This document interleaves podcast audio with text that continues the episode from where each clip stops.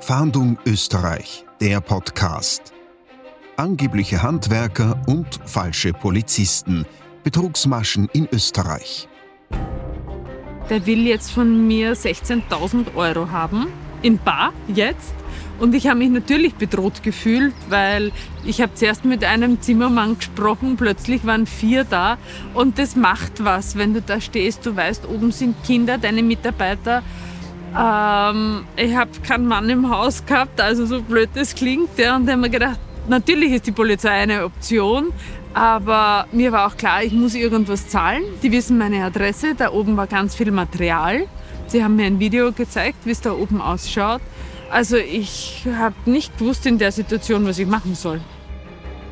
Die Täter sehen sich auch sehr ähnlich. Das war hier zuletzt eine osteuropäische Bande, die sich ziemlich ähnlich gesehen haben, sodass auch eine Identifizierung vor Gericht sehr, sehr schwer war. Und sie treten dann zu dritt oder zu viert äh, auf im Garten, bedrohen das Opfer, begleiten sogar das Opfer zur Bank, um das Geld zu bekommen und setzen sozusagen die Geschädigten unter Druck.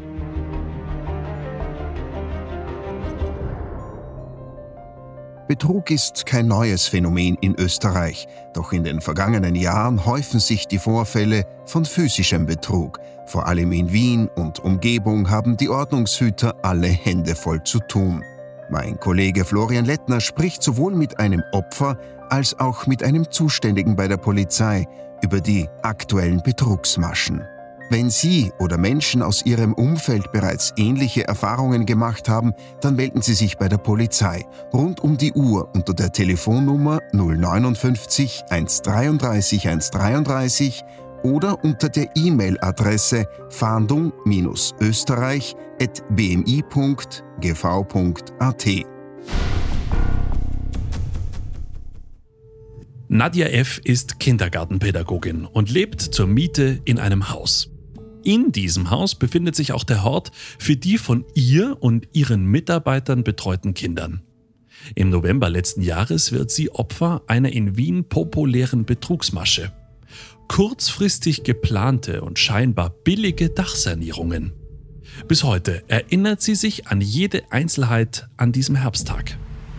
Ich bin im November um ca. 10, halb elf ins Haus gekommen mit dem Auto draußen parkt, habe schon gesehen, da steht ein kleiner Herr in Zunftgewand, also ganz klassische Zimmermanns Dachdecker war erkenntlich, der da halt geschaut hat, wo läute ich an, wie komme ich da rein. Ich bin dann gleich auf ihn zu und suchen Sie was, brauchen Sie was?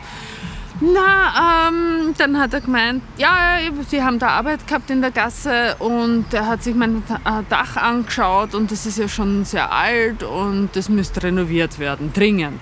Ich, ja, ist nicht mein Dach, ich bin der Mieter und momentan haben wir keinen Bedarf da zu sanieren und ich weiß, dass der Vermieter da jetzt keine Ambitionen hat und nein, wir brauchen nichts ja, aber liebe Dame, und das ist, ja, und sie hätten alles dabei. Und dann ist mir eingefallen, dass wir ein kleines Loch in der Dachrinne hatten, buchstäblich mit Wasserschaden und so. Also habe ich gesagt, naja, ich hätte schon eine kleine Dachrinnenreparatur, aber wir brauchen unbedingt eine Rechnung für die äh, Versicherung. Und ja, äh, also da weiß ich das, was zu tun. Von mir aus, wenn er jetzt noch eine Arbeit freitags Mittag machen mag, da kommen wir zusammen. Ja, schaue ich mal gleich an. Dann ist er alleine reingegangen, hat sich das angeschaut, ist raufgekraxelt. Es ist ja ein recht hohes Haus und ja, das können wir uns auf jeden Fall machen. Und das kostet 200 Euro und ja, ich kriege natürlich eine Rechnung. So hat die Geschichte begonnen weil ich habe es eh schon länger gewusst, äh, dass ich das richten soll für einen Vermieter, weil der ist nicht da, der kümmert sich nicht drum.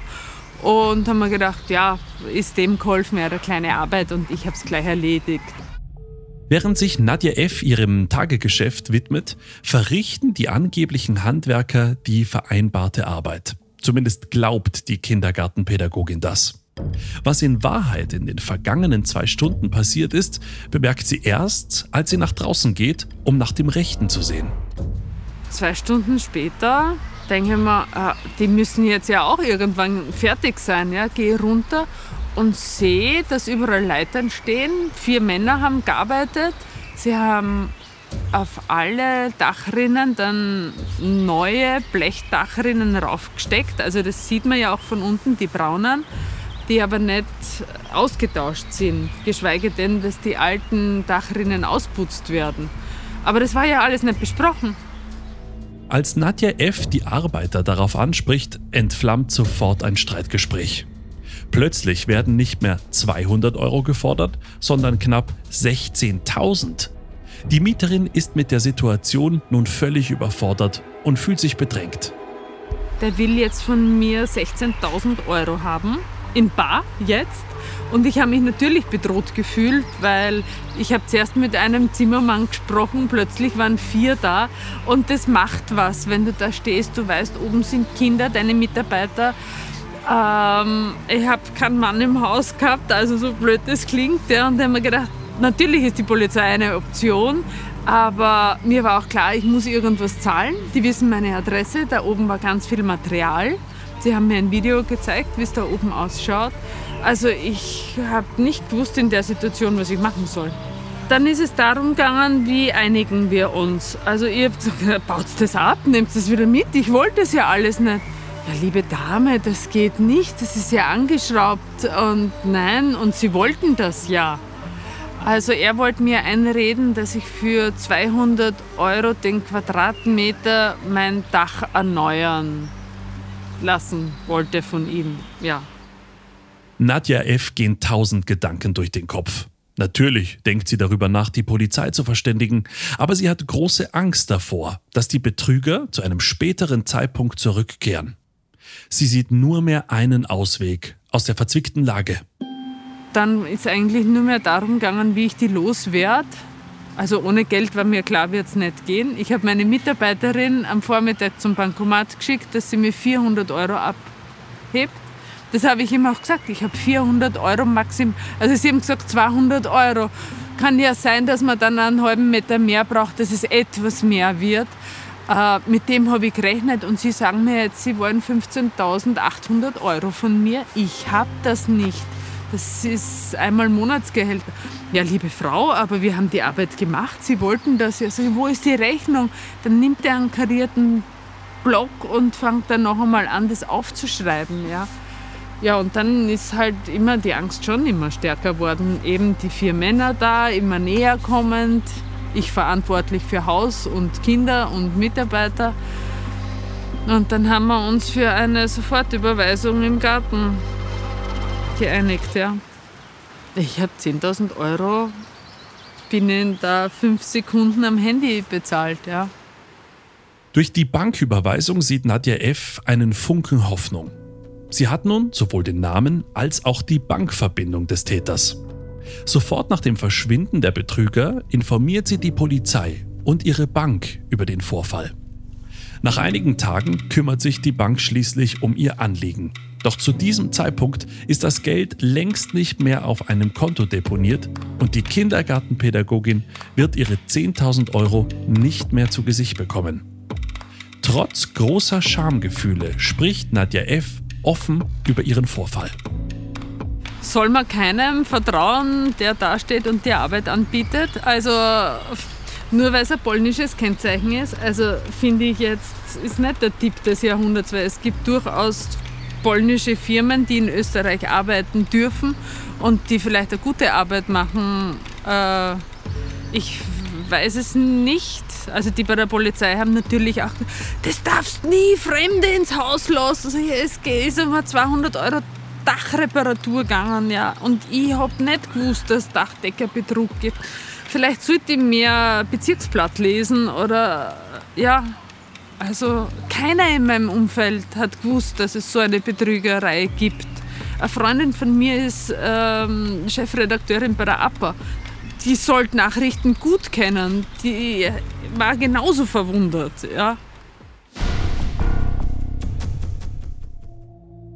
Um die Vorgehensweise solcher Betrüger zu beleuchten und auch die Zahl solcher Vorfälle in Zukunft äh, vermindern zu können, haben wir den Vorstand für Öffentlichkeitsarbeit zu uns eingeladen, Hofrat Manfred Reintaler.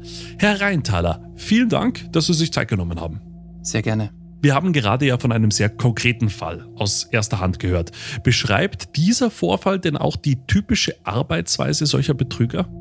Bei jedem Betrug geht es darum, das Vertrauen äh, des Opfers zu erschleichen. Konkret äh, treten die Täter in den Garten oder treten in das Haus sogar ein, klopfen an und geben ihm vor, zufällig in der Gegend gewesen zu sein und hier eine dringend notwendige Sanierung vornehmen zu müssen.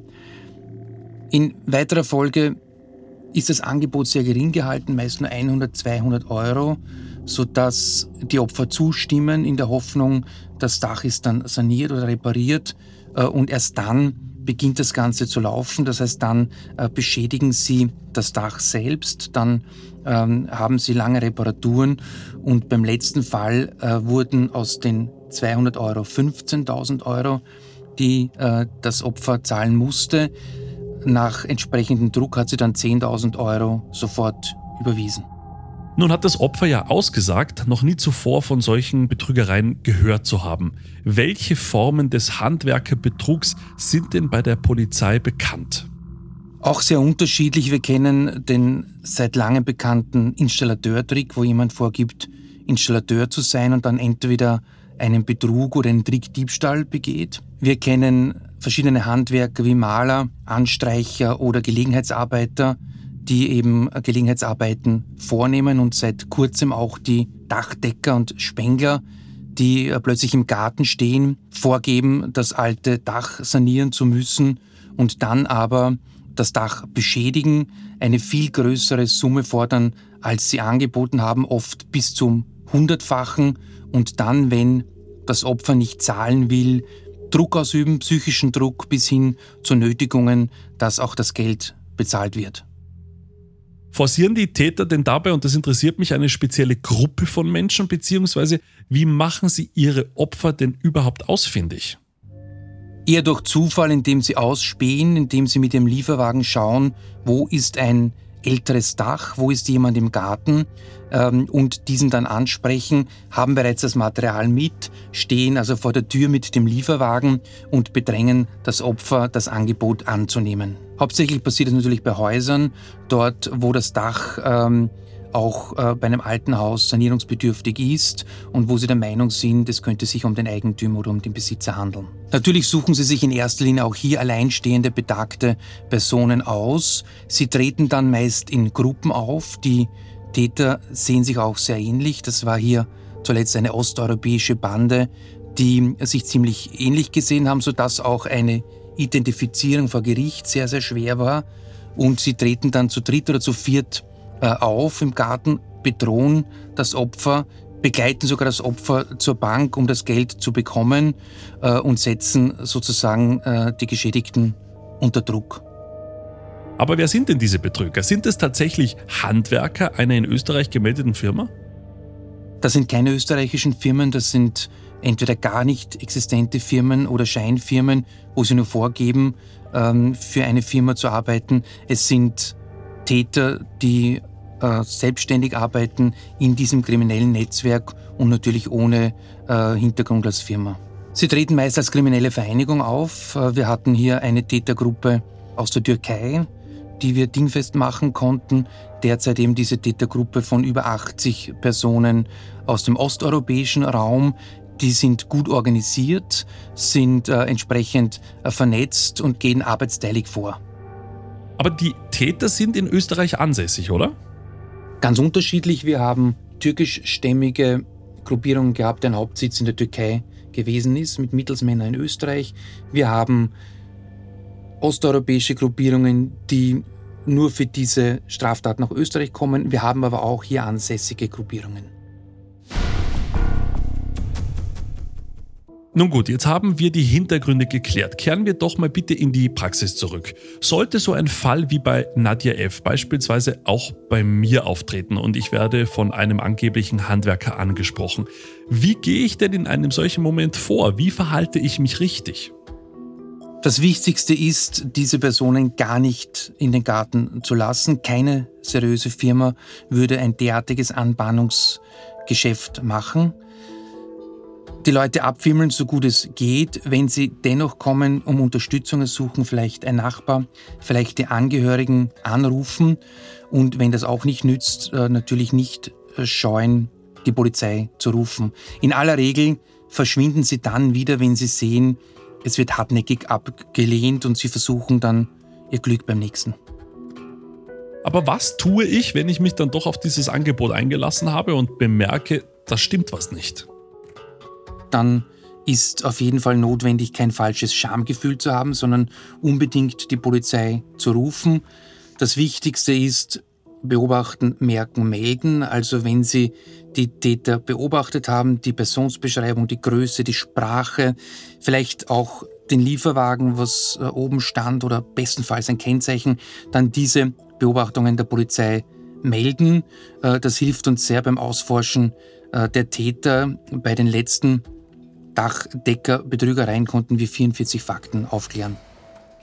Jetzt würde man vielleicht vermuten, die Täter würden nur Bargeld nehmen, damit man sie nicht so einfach nachverfolgen kann. Spielt es für die Betrüger wirklich keine Rolle, wie sie ihr Geld bekommen?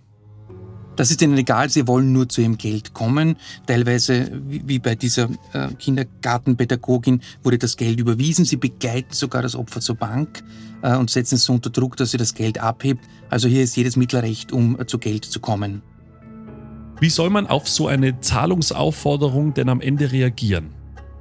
Auf keinen Fall zahlen, wenn man noch nicht bezahlt hat, auf keinen Fall mit den Tätern zur Bank fahren, sondern unverzüglich die Polizei rufen oder um eine Unterstützung ersuchen.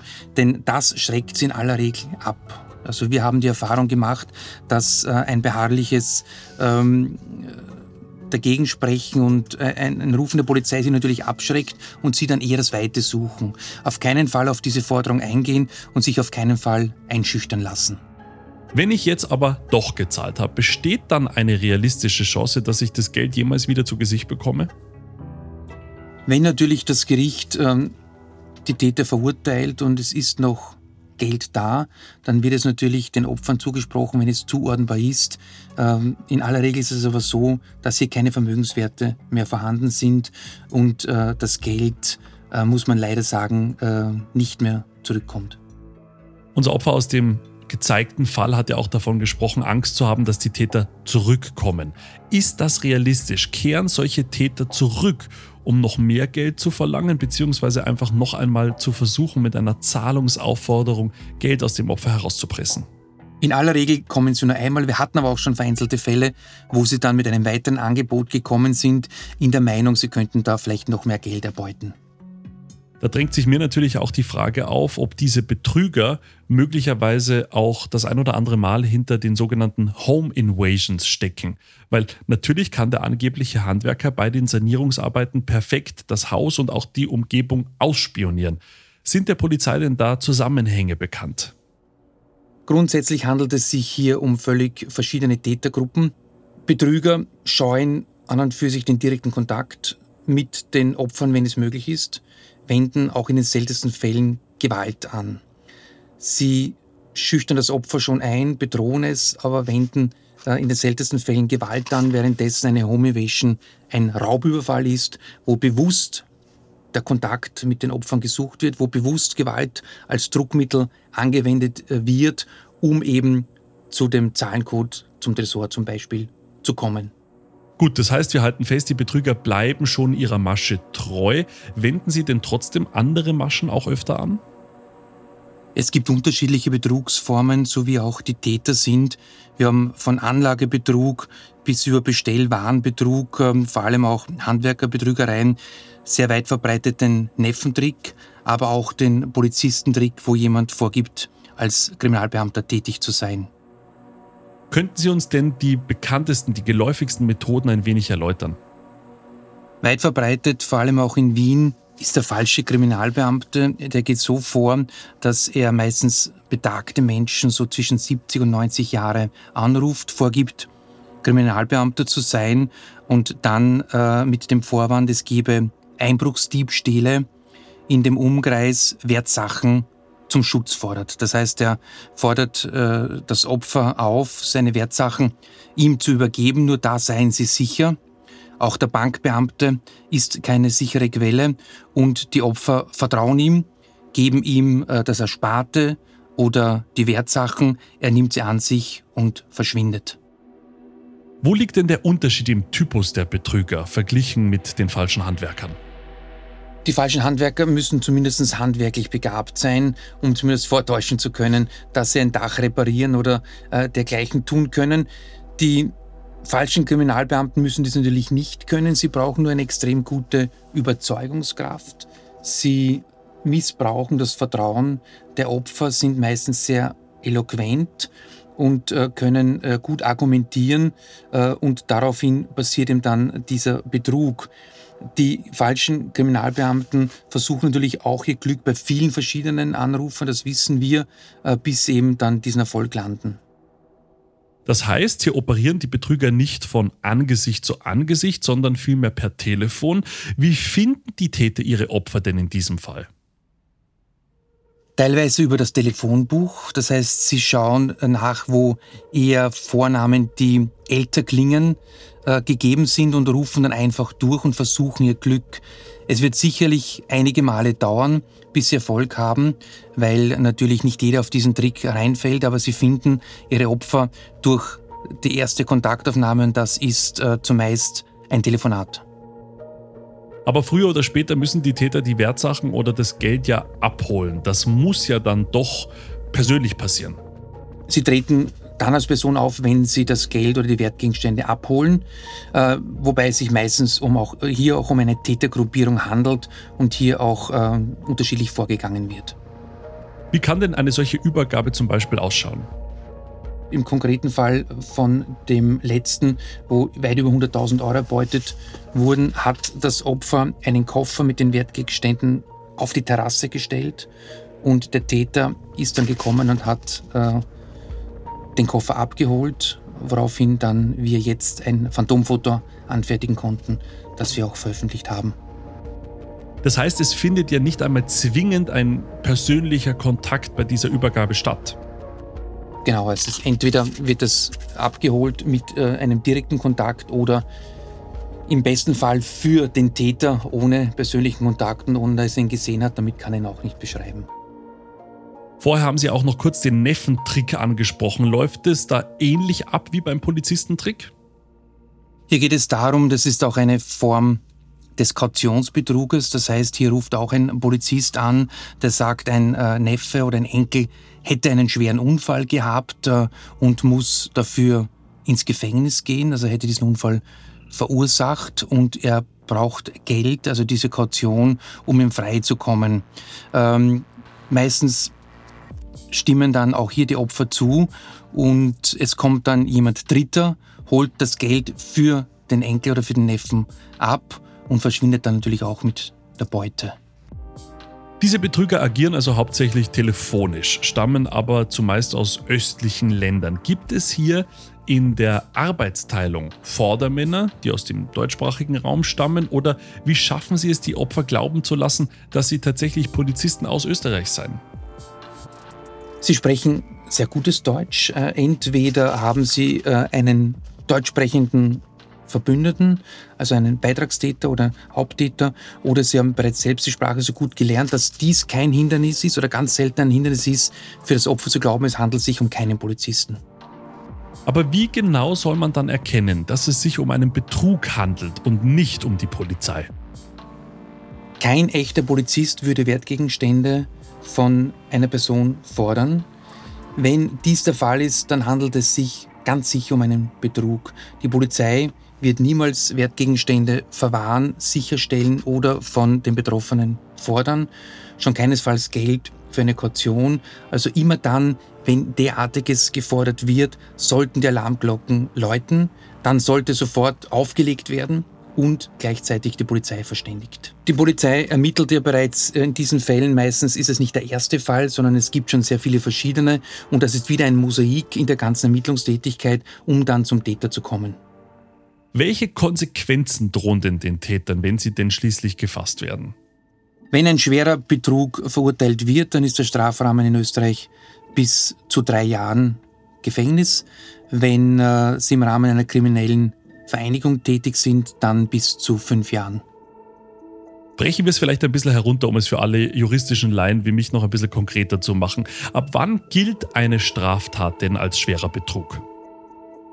Also man spricht generell von schwerem Betrug, wenn er den Betrug begeht, indem er zum Beispiel eine falsche Urkunde verwendet hat oder falsche Daten verwendet, dann spricht man von einem schweren Betrug oder wenn er sich als Beamter ausgibt, das alleine reicht schon aus, dass er bis zu drei Jahren bestraft wird im Rahmen einer kriminellen Vereinigung oder wenn der Strafrahmen, äh, wenn der Schaden über 5000 Euro begeht, dann wird es noch strenger bestraft. Das hält diese Betrüger aber scheinbar ja nicht vom kriminellen Weg ab. Ist das richtig? Absolut, hier lässt sich doch sehr viel Geld verdienen äh, und überall dort, wo ihm dies möglich ist, äh, wird es auch in Zukunft Betrügereien geben.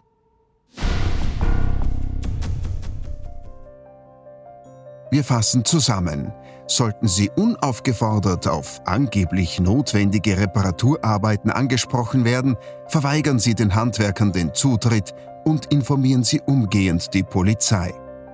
Sollten allerdings bereits Arbeitsleistungen verrichtet worden sein, lassen Sie sich nicht einschüchtern und versuchen Sie unmittelbar Unterstützung durch Nachbarn oder Bekannte zu erhalten.